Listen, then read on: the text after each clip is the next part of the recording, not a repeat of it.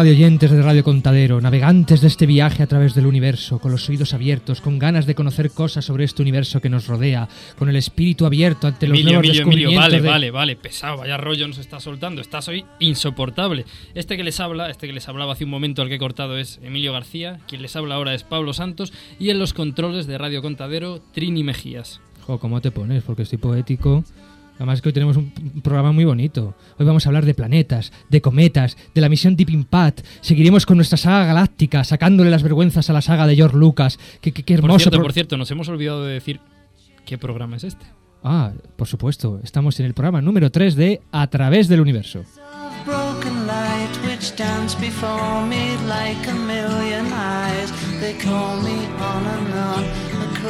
Y otra vez, gracias Trini, baja. Otra vez se han vuelto a olvidar de mí. Se presenta Emilio, presentan a Trini, que Lo si malo el es que no- Pablo no este, nos hemos y- olvidado, ¿no? Y, y- y a mí qué pasa? Y además yo es que estoy muy contento con mi nueva novia, que es Géminis, que es Géminis. Ahí va, y me ha puesto otra vez al lado de la cucaracha esta galáctica del- Deje, deje a los Vader, en paz, que luego, este. luego podemos tener problemas. Déjele en paz. Además, hoy tenemos que empezar, que vamos hoy con, con mucha marcha y vamos a empezar rápido con nuestra primera sección de Astronoticias. Astronoticias. El Hubble, el telescopio espacial Hubble, ya tiene sustituto. Este telescopio, que ha sido pues la maravilla de la astronomía durante los últimos 15 años, ya tiene sustituto. El sustituto es el que se llamará telescopio espacial Webb. Se escribe exactamente igual que página web, solo que añadiendo una B más. Este telescopio debería entrar en funcionamiento en el 2012, coincidiendo con la destrucción del telescopio Hubble, que chocará con la atmósfera terrestre y se volatilizará será mejor y más grande y con capacidad para funcionar en más longitudes de onda. Digamos que el poner un telescopio en órbita, pues supone quitarnos del medio la atmósfera, que para los astrónomos es lo peor. El mayor enemigo de los astrónomos es la atmósfera. Si por ellos fuera, si por ellos fuera, No La eliminarían. atmósfera. O sea que no. Y los, los astrónomos, como respiran, oye? Buena pregunta, Emilio, no me la he preparado. No te lo habías preparado esto. No me lo había preparado. Bueno, Bueno. decir que este telescopio estará a 1,5 millones de kilómetros de la Tierra, contará con un espejo plegable de 6,5 metros y podrá observar pues cosas como distorsiones en el nacimiento de las estrellas, formación de galaxias, etcétera, etcétera. Tendrá un escudo que bloqueará la luz solar, la luz de la Tierra y la luz de la Luna también. Mm, pesa unas 6 toneladas y será puesto en órbita por un cohete Ariane 5 de la Agencia Espacial Europea y los astrónomos lo colocarán en un punto muy especial del espacio cercano a la Tierra que se llama Punto de Lagrange 2. Algún día comentaremos lo que es ¿Cómo eso. no? ¿Cómo no? Algún día lo comentaremos. Eh, decir que la verdad que el Hubble ha, sido, ha tenido una vida bastante longeva. Tú sabes, Pablo, que no todo el mundo estaba en tiempos de acuerdo con, con la puesta en marcha del Hubble, ¿no? No muchos astrónomos estaban de acuerdo porque decían que iba a ser suponer un gasto importante económico respecto al rendimiento científico que luego se podía sacar. Ciertamente eso fue así, Emilio, y es curioso que ahora sean los mismos astrónomos quizás los que estén luchando porque, porque el Hubble no, no termine su, su tiempo de vida útil. Continuamos con las astronoticias. El hombre volverá a la Luna. La última vez que el hombre pisó la Luna fue hace unos 33 años, en 1972, cuando dos astronautas norteamericanos pues pasearon durante 73 horas cerca del Mar de la Tranquilidad. Después la NASA se olvidó de la Luna y fijó sus objetivos en otros planetas como Marte. Y bien, se planea, se planea que para el año 2015 se vuelva, se vuelva la Luna. Realmente entre el 2015 y se han puesto de fecha a tope el 2020. Pablo, y una pregunta que te quería hacer yo. ¿Qué, qué- qué es eso de ese mito de que... Espera, espera, que no he terminado, Emilio. Mito, mito, espera, espera un momentito. El modelo, el modelo que maneja la NASA para este nuevo desembarco en la Luna es construir una especie de puesto avanzado lunar similar a los puestos que puedan existir en la, en la Antártida. Dime, Emilio, ahora te escucho. Pues como iba diciendo... con los ojos abiertos como- diciendo, como Pablo, platos. eh, ¿Tú estás de acuerdo con esto de que el hombre llegó a la Luna de verdad? Porque se comenta por ahí de que el hombre no llegó nunca a la Luna y que todo fue un montaje del gobierno americano. Siguiente noticia, Emilio. Falso meteorito. Investigadores del Instituto Geológico y Minero han confirmado que es falsa una de las joyas de la colección de meteoritos del Museo Geominero que depende de este instituto. una serie de trabajos de investigación han descubierto que este meteorito supuestamente hallado en Los Blázquez, localidad de Córdoba, no es una roca extraterrestre, sino que está formado por una aleación de acero austenítico inventada en 1882. La rareza del ejemplar y su buena conservación hicieron que ocupara un lugar prominente entre los 20 meteoritos con que cuenta este museo, que lo seguirá exhibiendo, pero con el cartel cambiado. O sea, falso meteorito y entonces tú crees que realmente el hombre llegó a la luna o tú crees que es igual de falso que el Siguiente meteorito? noticia, Emilio. Sí, siguiente noticia es que, y te lo recuerdo, que nunca lo dices, es que quedan solo seis días para que el Deep Impact supuestamente choque con el cometa Tempel 1. Recordaros que el Instituto de Astrofísica de Andalucía ha organizado varias actividades que luego las comentaremos en, en Astrocita, que el impacto ocurrirá el 4 de julio sobre las 5.50 de tiempo universal. Algún día también explicaremos qué es el tiempo universal y que su principal objetivo científico es analizar la composición química de parte del núcleo del cometa, que nos informará, o se piensa que nos informará, sobre el material primigenio no procesado a partir del cual se originó el sistema solar. Y bueno, ¿alguna noticia más, Pablo, o podemos pasar a, a nuestra siguiente sección? Pues Emilio, estas son todas las noticias por hoy y pasamos a nuestro tema central de la semana con un invitado experto que nos deleitará desvelándonos los misterios del cosmos. Como siempre, es nuestro astrotema.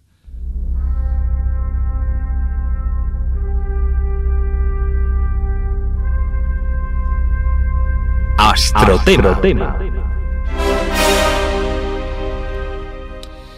En el programa pasado, Pablo nos comentó en una de las astronoticias que se había descubierto por medios indirectos un planeta similar a la Tierra, pero fuera de nuestro sistema solar. Es decir, orbitando en torno a otra estrella. Esto es lo que se denomina un exoplaneta. Un exoplaneta o planeta extrasolar. Hablaremos más de exoplanetas en muchos, esperamos, programas de A través del universo, ya que es uno de los temas más candentes y más de moda también en la astrofísica actual. Además, este tema siempre ha preocupado sobremanera al ser humano, pues entronca con la eterna pregunta que nos hemos hecho desde siempre. ¿Estamos solos en el universo? Ahora sabemos que hay planetas en muchas estrellas del cosmos, algunos incluso, como pudimos escuchar en el programa pasado, con composición similar a la terrestre. La siguiente pregunta sería, ¿en alguno de estos planetas ha podido desarrollarse la vida, inteligente o no? En este programa tenemos hoy un ejemplo de vida no inteligente, querido Felipe, astrologuito. ¿Cómo- ¿Cómo eres con el pobre, con la pobre criatura, hombre? Es que no me deja vivir. Déjale, hombre, que además está muy calladita ahora. Déjale. Bueno, habíamos pensado preparar este programa a hacerlo un poco un especial, el astrotema de, de hoy, dedicado a los exoplanetas. Pero mientras lo estábamos preparando, se están descubriendo muchos exoplanetas ahora, eh, es un tema muy candente. Pero como digo, mientras lo estábamos preparando, nos preguntábamos, bueno, ¿y cómo fue? ¿Cómo se descubrieron los planetas del sistema solar? Porque al fin y al cabo nosotros tenemos, incluyendo la Tierra, nueve hermosos planetas en torno al Sol. Y efectivamente, para hablarnos del sistema solar y de cómo se descubrieron nuestros vecinos, tenemos una compañera del Instituto de Astrofísica de Andalucía que sabe muchas cosas sobre el sistema solar y que hoy nos la va a contar. Se trata de Olga Muñoz. Hola, Olga. Hola, buenas tardes. Buenas tardes, Olga. Decir que Olga es licenciada en físicas por la Universidad de Granada, se doctoró en el Instituto de Astrofísica de Andalucía, que recordemos es un centro CSIC, con una tesis sobre la atmósfera de Júpiter y actualmente está especializada en estudiar una componente que existe en prácticamente todas las atmósferas planetarias y también en los cometas, las partículas de polvo, también conocidas como aerosoles. Pero hoy está aquí para hablarnos un poco de cómo ha sido el descubrimiento de los planetas de nuestro sistema solar. Porque efectivamente, Olga, en- yo me acuerdo que en el programa pasado Monse nos comentó que el descubrimiento de las galaxias era relativamente reciente. ¿Ocurrió lo mismo con los planetas? ¿Son nuestros vecinos los hemos conocido hace poco o los conocemos desde hace tiempo ya? Bueno, pues realmente algunos de los planetas del sistema solar se conocen desde tiempos prehistóricos. Evidentemente son aquellos que se pueden observar a simple vista sin necesidad de telescopios, como Mercurio, Venus, Marte, Júpiter y Saturno. La palabra planeta realmente tiene un origen griego, viene de la palabra planetei, la palabra griega planetei, que quiere decir errante. La razón por la que le pusieron este nombre fue porque descubrieron en el cielo algunos puntos en el cielo que se movía su situación respecto a la estrella más cercana de un día para otro. Por eso le pusieron el nombre de Asteren Planetei, a estrellas errantes, que posteriormente se quedó con la palabra Planetei. Y mm, bueno, entonces estos son los, los primeros planetas que se descubrieron y tuvimos que esperar más de 20 siglos, hasta el siglo XVIII, en que se realizó la primera detección de un planeta, pero ya con los medios modernos, utilizando un telescopio. Una, una cosita, te voy a interrumpir. Tengo curiosidad, ¿cuál fue el primer planeta, Olga, que se observó a través de un telescopio? Bueno, la primera vez que se observó un, un planeta a través de un telescopio fue realizar la primera observación en 1610 por Galileo, Galileo Galilei, que observó Júpiter y no solo observó Júpiter, sino que descubrió cuatro de los satélites mayores de Júpiter, los conocidos como los satélites galileanos, Io, Calisto, Ganímedes y Europa. Y este descubrimiento fue de una gran importancia porque venía a apoyar la teoría de Copérnico, que decía que bueno, el centro de, del sistema solar, el centro del universo, no era la Tierra como se pensaba hasta ahora, sino que el centro del sistema solar era el Sol. ¿Cuál es la razón por, por la que por el descubrimiento de los satélites se pensó esto? Bueno, pues ya se descubrieron cuerpos en el sistema solar que no orbitaban alrededor de la Tierra, sino que orbitaban alrededor de otro cuerpo del sistema solar. Ajá, eso fue un punto muy importante en la historia de la astronomía, ¿no? Porque de repente desbancó, digamos, a la Tierra del centro del universo y, y colocó al Sol en, en su lugar. Bueno, ¿no? fue un punto muy importante, pero que le causó muchos problemas a Galileo. De hecho, Galileo fue tachado de hereje por la Iglesia, fue excomulgado de la Iglesia por esta, por apoyar esta teoría copernicana. Y tuvimos que esperar hasta 1992 para que la Iglesia aceptara que realmente Galileo no era un hereje y que el centro de- del- del universo, el centro del sistema solar, no era la Tierra. No era la Tierra, sino que era, que era el Sol. Muy bien, yo quería te- preguntarte, porque yo había leído por ahí que, bueno, has dicho que evidentemente la, la llegada de los telescopios fue importante para descubrir algunos planetas, pero incluso ha habido planetas que se han descubierto casi sin verlos, ¿no? Bueno, sí, ese fue el caso de, por ejemplo, de Neptuno. Eh, se estudiaron las órbitas de, según la, teoría de Newton, se est- estudiaron la órbita de los planetas de- del sistema solar y se pensó que tenía que haber otro cuerpo más allá de, de Urano.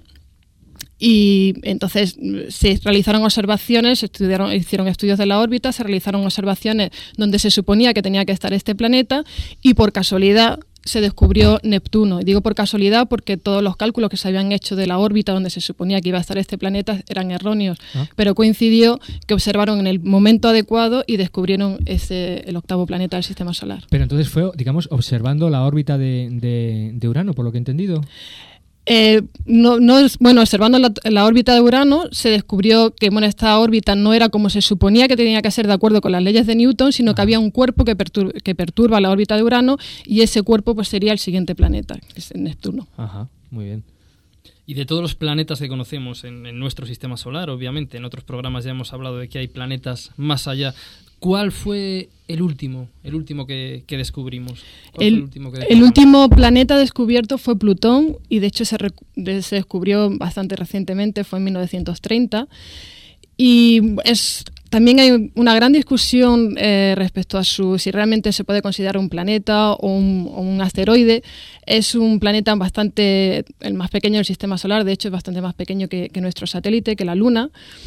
Y tiene unas características muy especiales, por ejemplo, su órbita es muy excéntrica y además rota en el sentido contrario del que rotan el resto de los planetas del sistema solar, por lo que se piensa que pueda ser captado, un cuerpo captado del cinturón de Kuiper, conocido también por un objeto transne- transneptuniano. Ahora que estás hablando de eso, bueno, has hablado de que no se sabe bien si Plutón es o no es un planeta y has hablado de asteroides. Entonces, ¿hay más cuerpos además de los planetas en el sistema solar? ¿Qué más cuerpos hay? Es decir, además de los planetas que conocemos, ¿qué más tenemos?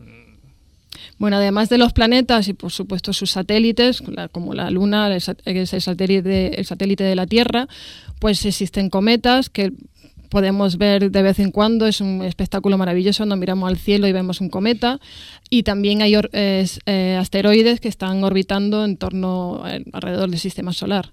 Existe el cinturón de asteroides que está situado entre Marte y Júpiter y en la eh, parte exterior del sistema solar el cinturón de Kuiper que está también poblado una gran cantidad de, de asteroides. Ajá. Eh, ¿Qué te iba a comentar? Entonces has dicho que fue en 1930 cuando se descubrió Plutón, ¿no? ¿Y se siguen descubriendo planetas o ahora mismo está cerrado el censo del sistema solar? Bueno, pues hay astrónomos que pretenden ampliar este censo a un décimo planeta. De hecho, el año pasado se salió el descubrimiento de un, un posible nuevo plane- planeta conocido como Sedna. Eh, pero en- eh, volvemos a entrar en la misma discusión que tenemos con Plutón. Eh, Sedna es un cuerpo mm, que está, tiene una órbita muy excéntrica, está eh, situado en los confines del sistema solar. Está, su distancia es tres veces, su distancia al Sol es tres veces mayor que la distancia de, de Plutón al Sol. eh, como he dicho, tiene una órbita muy excéntrica y muy pequeño, un tamaño muy pequeño. Entonces, bueno, pues algunos astrónomos apoyan o son piensan que eh, puede ser un planeta, pero bueno, en general podemos decir que es simplemente un asteroide más del cinturón de, de asteroides. O sea que incluso la propia, digamos, la propia definición de planeta, pues no está clara, ¿no? Crea controversia en algunos casos, por lo que veo. Exactamente. El problema es que, bueno, podríamos considerar que, que un- para una definición que se ha podido dar de, de un planeta es que es la masa de, del- de dicho cuerpo, la masa del planeta, sea mayor que todas las masas de los cuerpos que eh, orbitan en torno suyo. Entonces, por ejemplo, este no es el caso de Sedna, sino un cuerpo que es bastante más, más pequeño que cualquier otro planeta y que además eh, cercano a él hay mayores, hay también una gran cantidad de asteroides, por- con lo cual su masa eh, no sería no sería mayor que lo que cuerpos que orbitan alrededor. Otra duda que me ha surgido mientras, mientras hablabas, Olga. Todos estos planetas de los que nos estás hablando del sistema solar, ¿son todos iguales? Es decir, ¿tienen una composición similar? eh, ¿Todos tienen atmósfera? ¿Cómo son? Bueno, podemos. Hay distintas clasificaciones de los planetas del sistema solar, eh, atendiendo a sus propiedades eh, físicas. Podemos di- dividirlos, por ejemplo, entre planetas terrestres, que son los planetas más parecidos a la Tierra, tienen una superficie sólida y una atmósfera más o menos tenue, y los planetas gaseosos, que son los planetas que hay a partir de Júpiter, Júpiter, Saturno, Urano, Neptuno y Plutón, eh, son, como su propio nombre indica, tienen, eh, son eh, gaseosos, eh, no se, se desconoce si realmente tienen una superficie o no. eh, son eh, bastante más fríos que los planetas que están, los planetas terrestres porque están bastante más alejados del Sol.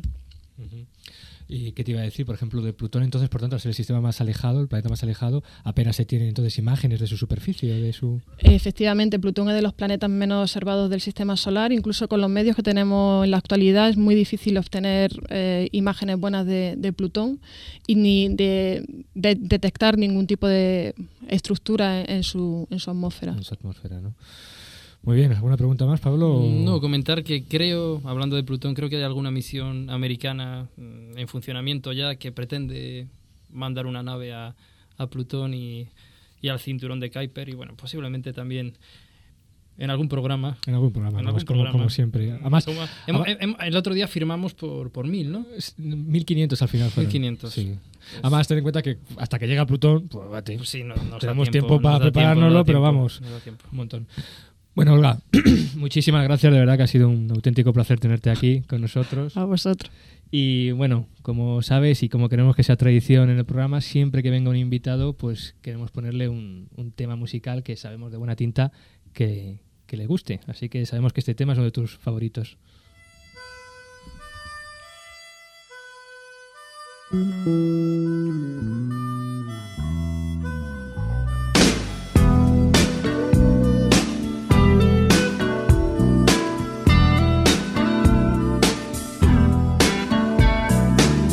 Y si amanece por fin y el sol incendia el capó de los coches, baja las persianas, de ti depende y de mí, que entre los dos siga siendo ayer noche, hoy por la mañana.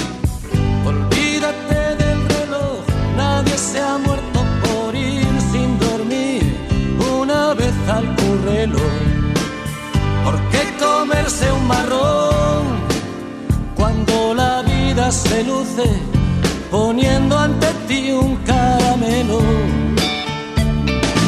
Anda, deja que te desabroche un botón que se come con piel la manzana prohibida y tal vez tengamos más noches tal vez no seas tú, y tal vez no seas tú,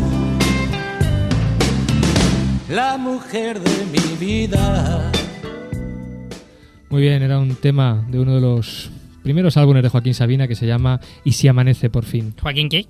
Joaquín Sabina. Ah, Es un- un eminente astrónomo. Entendí Sabrina. Sabrina, no, esa no, no, no será el nombre de su novia, ¿no? No, no, es Géminis. Es Géminis, ¿no? Que Bueno, se- ese es su signo. o sea que sí, se llama igual que su signo. No, no, no, no. no voy a decir su nombre en antena. Ah, porque luego, claro, no... Yo me corto, me corto, Emilio. Te corta, pues bueno, para que se corta sí. usted, ¿eh? porque vamos, normalmente mete usted baza siempre que quiere y más, ¿eh? Bueno, vamos a seguir. Este, este, este chaval me está Es que cargando, nos ¿eh? descentra, nos descentra. Yo ya no sé por dónde. Si voy o vengo, vamos. Es que. es que me- Déjale, déjale, déjale y siga. en fin, está tan cerca. Bueno, vamos a seguir con otra sección del programa, que es la sección de Astrovida. Sección en la que intentamos ver la astrofísica desde otros puntos de vista más cercanos a nosotros. Como por ejemplo el cine, la radio, la televisión, etc. etc. Córtame, Emilio. Venga, sí, adentro a su vida. Astrovida.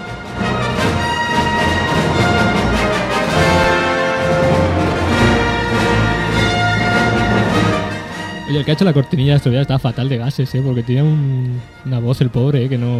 De verdad. Bueno, y las Astrovidas continuamos con nuestra particular visión sobre la Guerra de las Galaxias. Así que, caña con John Williams.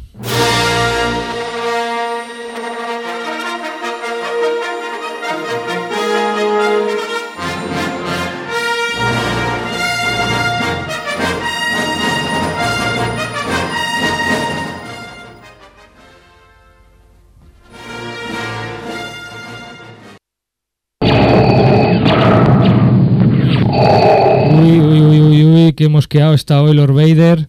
Claro, después de sacarle los fallos físicos que le sacamos el Sí, sí, sí, pasado. sí. Fí- Físicamente es muy feo, ¿eh? Tiene muchos fallos físicos. Y La como usted está- esa, esa, esa negra espacial tiene muchos fallos. Sí, claro, y como usted encima no ayuda mucho porque no hace más que picarle y picarle, pues claro, así estamos. Pero no se preocupe Lord Vader porque todavía quedan, ¿eh? Todavía quedan fallos que sacarle, pero eso sí, con muchísimo respeto porque nos encantan las películas, sobre todo cuando sale usted, que es estupendo, y que nuestro único motivo de esto es realmente aprender. A mí, Aprender. pues a mí no, es- este Darvater de verdad, no, no, no sé, no sé, no sé por qué le han invitado a este programa. Él es amigo del director. Mira, Felipe, de verdad, no, no le mosqué mucho porque no se vaya a enfadar más, de verdad. Porque además, por ejemplo, otra característica típica de Star Wars, de las Guerras Galaxias, es que, como bien nos ha estado comentando Olga acerca de planetas, pues en el- las películas de las Guerras Galaxias visitan multitud de planetas continuamente. Además, planetas que aparentemente son muy diferentes entre sí. Por cierto, ni siquiera sé en qué planeta estoy.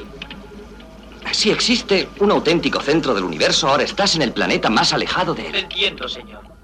Efectivamente, en apariencia, porque como muy bien nos ha dicho Olga, solo los nueve planetas de nuestro pequeño sistema solar son completamente diferentes en cuanto a condiciones de gravedad, presencia de oxígeno, en cuanto a si son rocosos o gaseosos.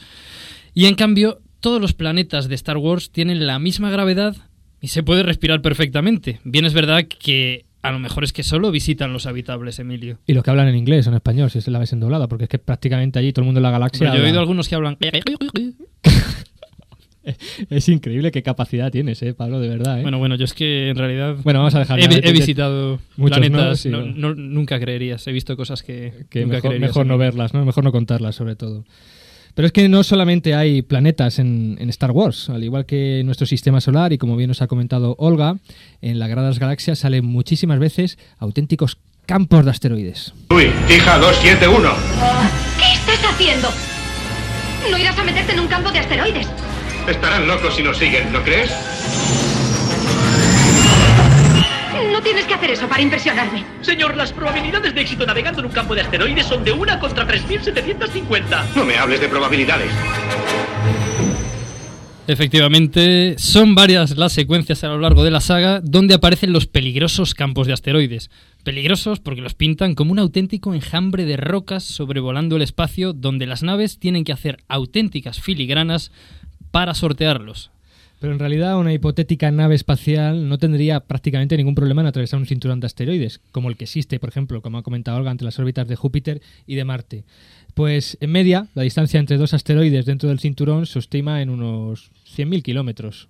Y ahora que hablamos de las cabriolas que tiene que hacer el halcón milenario perdón, para sortear el campo de asteroides, Star Wars está llena de naves de todo tipo que planean, que cambian su trayectoria rápidamente, sortean todo tipo de obstáculos a unas velocidades pasmosas y además tiene un aspecto aerodinámico. En fin, un montón de cosas similares a las que estamos acostumbrados a ver hacer a un reactor en el cielo terrestre. Pero he aquí el problema, que en el espacio, en el vacío interestelar, no, no es el medio más adecuado para hacer filigranas voladoras, como las que se pueden hacer en la atmósfera terrestre. Y es precisamente a que este espacio está prácticamente vacío. De acuerdo, R4. No, no, no, no. En la Tierra, Emilio, el giro de un coche o el looping de una avioneta es gracias al efecto de rozamiento. Este efecto se produce, por ejemplo, en el caso de un coche, debido al contacto del neumático contra el pavimento, o en el caso de una avioneta, debido al contacto de los flaps o de los alerones de la misma contra el aire que circunda las alas. Pero en el espacio ni hay pavimento, ni hay aire, ni hay prácticamente nada. Así pues, en el vacío del espacio, esta ausencia de fricción impediría a las naves poder hacer estas maniobras tan espectaculares que les vemos hacer en las películas. Por ejemplo, en el espacio incluso simplemente frenar un vehículo espacial, una sonda espacial, al no existir nada contra lo que frenar, exige de motores auxiliares que se opongan al movimiento inicial que, la sonda o la nave planetaria lleva. Así que, por ejemplo, imagínense poder hacer todas esas cabriolas que dicen en Star Wars. No se ofusque con este terror tecnológico que ha construido. Bueno, y podríamos seguir y seguir sacándole incorrecciones físicas a toda la saga. Pero bien es cierto que quizás hemos sido un poco injustos, o al menos no hemos considerado la posibilidad, Emilio, de que quizás hemos partido de una hipótesis falsa. Pues hemos supuesto que la física de nuestra galaxia es la misma que la de la galaxia donde se desarrolla Star Wars. Hombre, pero es que nada hace suponer que la física de Star Wars sea distinta. Eh, la física de nuestro universo, incluidas las galaxias que observamos, se basan en unos mismos principios y sobre todo en una fuerza, en una fuerza de igual naturaleza para todos los puntos del universo. Es la misma fuerza que te mantiene unido a, a la Tierra o que hace que la Luna orbite en torno a esta o que mantiene unida a las estrellas en una galaxia. ¿La fuerza? La fuerza es lo que le da al Jedi su poder. Es un campo de energía creado por todas las cosas vivientes. Nos rodea, penetra en nosotros y mantiene unida a la galaxia. Bueno, yo no sé si se es la misma fuerza, maestro Kenobi. En nuestro caso se llama fuerza de la gravedad y fue formulada por Newton allá en el año 1666. Pero bueno, bueno, ¿qué, qué, qué es, qué es eso de la fuerza? O sea, yo, yo no lo entiendo. Esto, esto es una tontería. O sea, la fuerza, ¿qué, qué, qué? Pues esto loquito, la fuerza, la fuerza, bien claro lo dice, bien, y además no, no, no sé por qué está tan- usted tan obcecado contra la guerra de las galaxias. Su carencia de fe resulta molesta. Uy, esto loquito, yo tendría cuidado Bebe, en la- la- molestar la a Vader. cucaracha. ¡Ay, ay, ay! No. ¿Hasta loquito? ¿Hasta loquito? No, no, puedo, no, ¿Hasta- puedo, no, hasta no loquito? puedo respirar. ¿Qué le pasa? No puedo respirar. Lord Vader, por favor, Eh, eh, Lord Vader, Lord Vader, por favor, ay, que, que se, que se no, nos muere. no puedo. que el pobre tiene derecho a vivir, Lord Vader, por favor, aunque sea así. Por favor, Lord Vader, que se nos, que se nos va, que se nos va. No puedo, no puedo. Pablo, Emilio, ayuda. Lord Vader. Como quieras. Ay, ya. No, Claro, si es que no haces más que enfadarlo. Normal me que se ponga así. matar, pero yo no le he hecho nada. Que Claro, tengo estás- novia, Darbate, que, que es Gemini, hijo. Que, que A lo mejor lo que quiero le pasa tener hijos y casi me mata. Yo no vuelvo a este programa. Es lo que le pasa, que con semejante casco, pues claro, novia al pobre es que no, no puede encontrar. Bueno, ya está mejor, otologuito. Sí, Podemos sí, continuar. puede- puede- puede seguir, Sí, puede seguir. Respire, Puede respire, seguir. bien. Déjame tu Coca-Cola, Emilio. Sí, toma. Bueno, y con este pequeño sustito y por no tener que enfadar más a Lord Vader, vamos a terminar este repaso astrofísico a toda la saga de la Guerra de las Galaxias.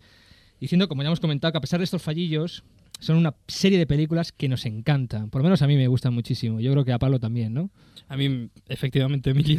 Efectivamente, Pablo. Vaya muletilla que nos hemos cogido. ¿Cómo nos gusta la Guerra Me, me me eh? gusta muchísimo, vamos. Sí, Desde sí. luego se me ponen los ojos como, Como es- flores, escarpias y los pelos como platos. O era al revés. No sé, pero es que sobre todo es porque es Me una pone serie de nervioso esto de la radio, ¿eh? Una serie de películas que nos hacen viajar a otros, a otros planetas y a A otros, otros planetas y a los que pues nunca posiblemente viajemos, aunque a muchos nos gustaría. Bueno, tú, yo a ti te he visto muy en otro planeta Sí, durante ¿no? este programa, Emilio. Para terminar, queremos dar las gracias y recomendar dos de las fuentes de dónde hemos obtenido este material, que son, Emilio. Pues efectivamente, un fantástico libro que recomendamos desde aquí, de Manuel Moreno y Jordi José, de la Universidad Politécnica de Cataluña, que se llama De Kong a Einstein, donde precisamente uno puede aprender muchísimas cosas de astrofísica a través de los fallos de las películas. Y también una página web, ¿no, Pablo? Sí, la página web de Héctor Castañeda, la página Memex, que bueno, Héctor Castañeda es una persona que trabaja en el IAC, basta con que nos metamos en el Google y busquemos Héctor Ca- Castañeda, Memex, y encontraremos esa maravillosa página sobre Star Wars y otra serie de cosas de ciencia ficción. Una página tremendamente recomendada porque también mm, tiene un espíritu sobre todo didáctico de aprender física a través del cine. Muy bien, y vamos con nuestra última sección de la semana, la sección en la que repasamos las citas astronómicas, astrocitas.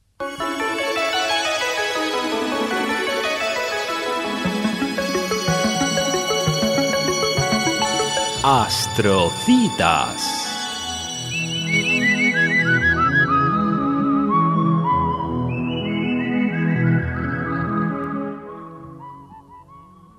Bien, empezamos con las efemérides. No voy a decir nada de los planetas que son visibles. Los planetas que son visibles pues son los mismos que los dos programas anteriores, es decir, Mercurio, Venus, Júpiter y Saturno. Recordemos que tres de ellos estaban muy juntitos el 24 de junio pasado. Decir que la Luna está en cuarto menguante y bueno, empieza a ser bueno que hay poquitita luz para observar otros objetos, otros objetos del cielo. Incluso la propia luna. La luna cuando está llena mm, no, no es fácil, no es fácil, no es que no sea fácil, sino que que no podemos ver en ella ningún detalle, ya que el, sol le da, pues, pues digamos, de lleno y no se aprecian pues detalles de los cráteres, de los mares. Cuando está en fase creciente o menguante, es mejor para, para contemplarla con un telescopio, con unos simples prismáticos. Sobre todo la zona que separa la, la, parte iluminada de la parte que está en sombra, que es la, la, zona que se llama el terminador. Allí, bueno, podemos ver pues incluso sombras de, de montañas, eh, montañas cuya parte más alta está iluminada por el sol, etcétera, etcétera. Oye, Pablo, ¿alguna recomendación para, para observar la luna?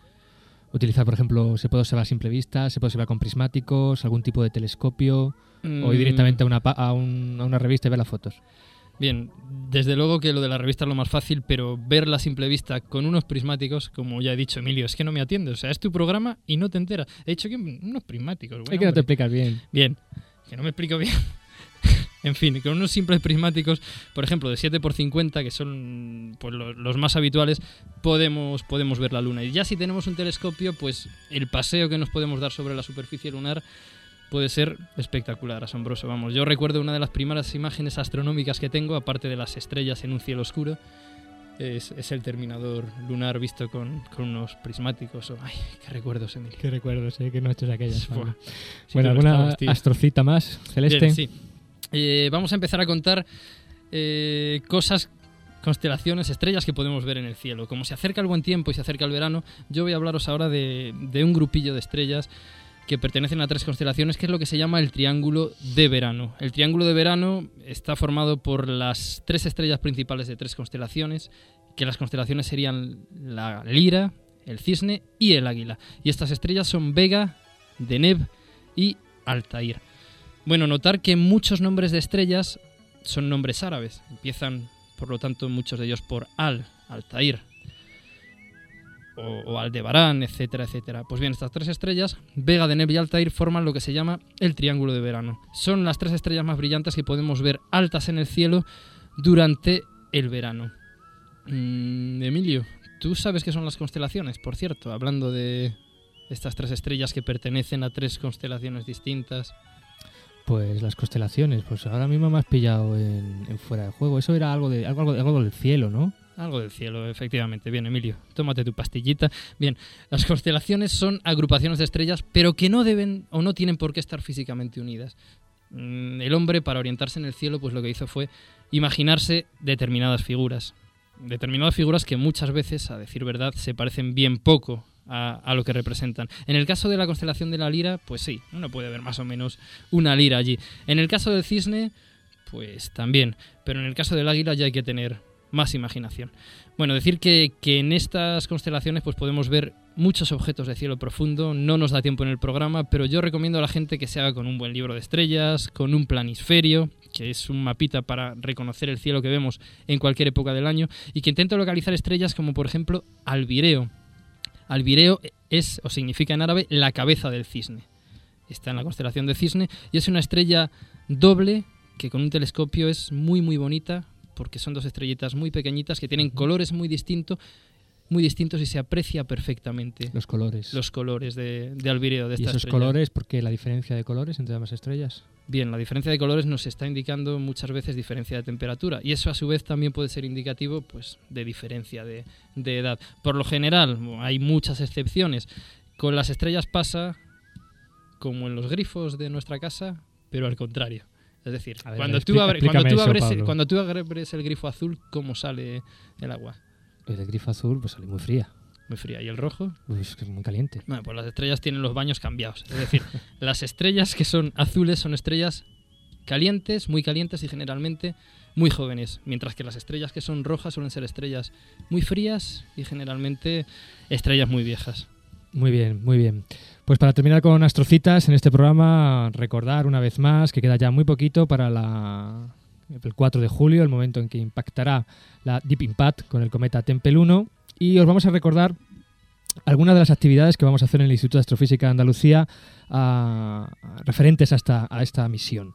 Eh, la primera de todo, que hemos preparado una página web con bastante información sobre dicha misión. La dirección es www.iaa.es barra D-E-E-P-I-M-P-A-C-T, es decir, Deep Impact.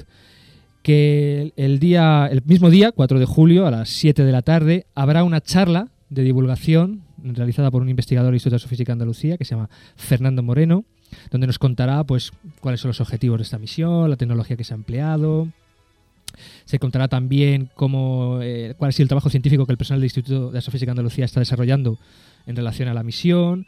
Y parte de la charla se, se utilizará para mostrar los resultados obtenidos eh, durante el día tras el choque, que tendrá lugar esa misma mañana, sobre las 7.50 de la mañana, hora española. Eh, también decir, como siempre, que quien venga de parte de Radio Contadero a esa charla, pues tendrá un, un regalito en la entrada. No, no esperéis tampoco gran cosa Un maravilloso premio que será entregado por la fantástica Alicia. como siempre. Y bueno, entre otras actividades también del, institu- del Instituto de Astrofísica relacionadas con el Deep Impact, tenemos las observaciones del PETI, que nos va a contar Pablo un poco qué es eso del PETI. Bien, eso del PETI es el pequeño telescopio del IA, es un telescopio de divulgación que está colocado en la caseta, en la caseta. Se me ido el santo al cielo, nunca mejor dicho, que está, que está colocado en la azotea, que es de donde yo estoy mal, en la azotea del instituto. Y este telescopio se utiliza para hacer una serie de, de actividades de divulgación. Este telescopio pues, se pudo montar gracias a, Lucas Lara y a, y a José Luis Ortiz y lo utilizamos pues a menudo y en este caso pues vamos a tomar observaciones del cometa que posiblemente la charla que dé el doctor Fernando Moreno pues también, también se utilizarán. Se utilizarán. Y también, por último, recordar que el Instituto de Astrofísica tiene una revista que para el próximo número, que se hará aproximadamente por octubre, pues presentará todos estos datos obtenidos antes, durante, después del impacto, etcétera, etcétera. ¿De acuerdo? Y más o menos estas son las, las actividades que se van a realizar en el Instituto de Astrofísica de Andalucía acerca de la Deep Impact. Y decir también que pretendemos que nuestro próximo programa de A través del universo sea un programa especial sobre, sobre esta misión. Efectivamente, Emilio, intentaremos el 5 de julio, que es cuando nos toca el próximo programa, pues contar todo lo que ya se sepa de, de Deep Impact. Muy bien, y terminamos el programa por hoy, como siempre recordando el correo donde podéis mandar vuestras preguntas o dudas sobre temas astrofísicos, nada de cómo se hace el cochinillo al horno ni nada de eso. Como la dirección de correo es universo@ia.es, que podéis escuchar el programa en la página web. No lo he cogido, Emilio. Espera, que el bolígrafo no, no me pinta. ¿Lo puedes repetir, por favor? Sí, universo arroba IAA. La I es, I- la I es latina, astrologuito. Ah, vale, vale. IAA.es. Y, y, y, y la Dina. Ay, Dios mío, qué pavo tiene desde que la ha intentado dar Vader, ¿eh? Gra- gra- gracias, chato. Gracias. Y que pueden escucharnos en internet, de la página de Radio Contadero y también bajarse los programas de... Bien, los programas se pueden bajar de la página www.iaa.es barra radio IAA. Repito, para astrologuito, www, vaya pareado, www.ia.es barra radio IAA. Bueno, así que de momento esto, esto, esto es todo, amigos.